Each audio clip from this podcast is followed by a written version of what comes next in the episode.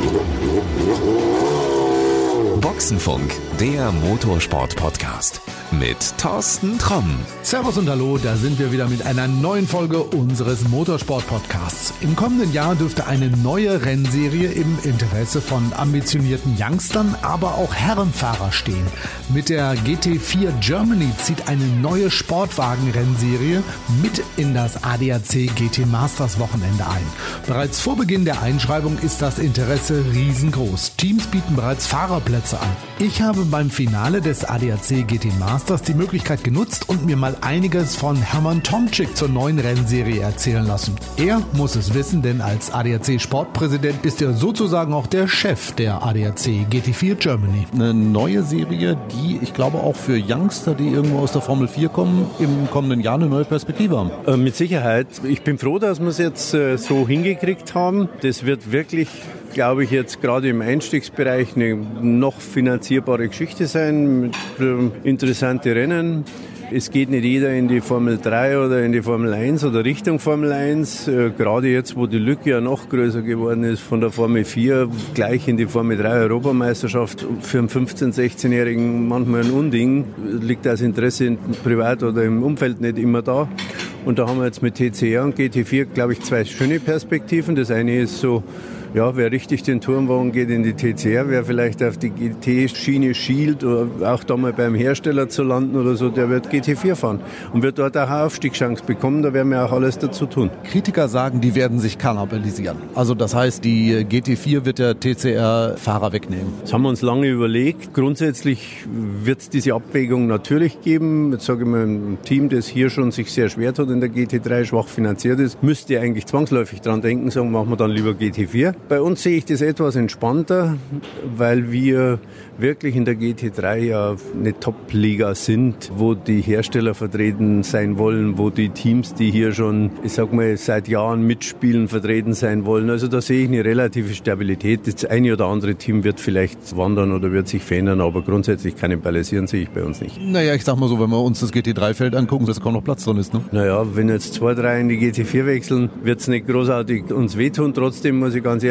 sagen, man muss schon jedes Jahr daran arbeiten, dass es auch so bleibt. Und so ein Feld kommt ja nicht von irgendwo her. Das Geld liegt nicht auf der Straße, der Fahrer nicht und die Teams auch nicht.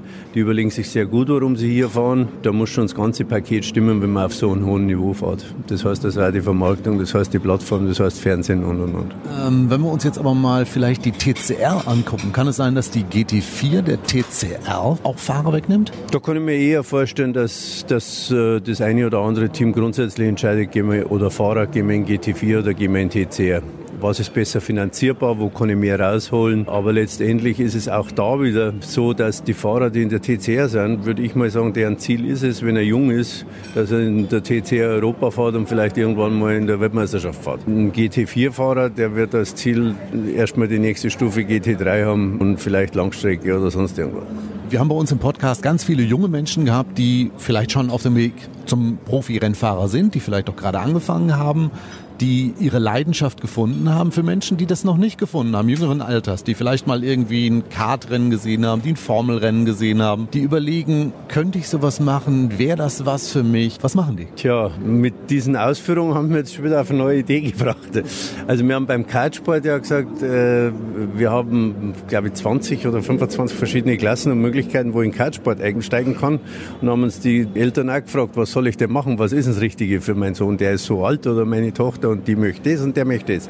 Wenn das jetzt so sein sollte, dann wäre vielleicht so ein GT4 Experience Day oder TCR GT4 Experience Day ein Thema, das wir uns überlegen können.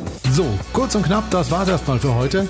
Ab 2019 werden wir dann spannende Rennserien von Sportwagen wie dem Audi R8, dem Aston Martin Vantage, dem BMW M4, dem Mercedes AMG GT4 oder auch dem Porsche Cayman erleben. Aber es sind auch nicht so ganz alltägliche Autos wie der McLaren 570S und der KTM X-Bow startberechtigt. Mehr Infos über die ADAC GT4 Germany gibt es auf der offiziellen Homepage. Den Link habe ich dir mal in die Show Notes gepackt. In der nächsten Folge gibt es dann wieder mehr von interessanten Menschen aus dem Motorsport zu hören. Deshalb wie immer der Tipp, damit du nichts verpasst, abonniere uns einfach. Und das geht überall dort, wo es Podcasts gibt. Also, bis dann. Das war Boxenfunk, der Motorsport-Podcast mit Thorsten Tromm.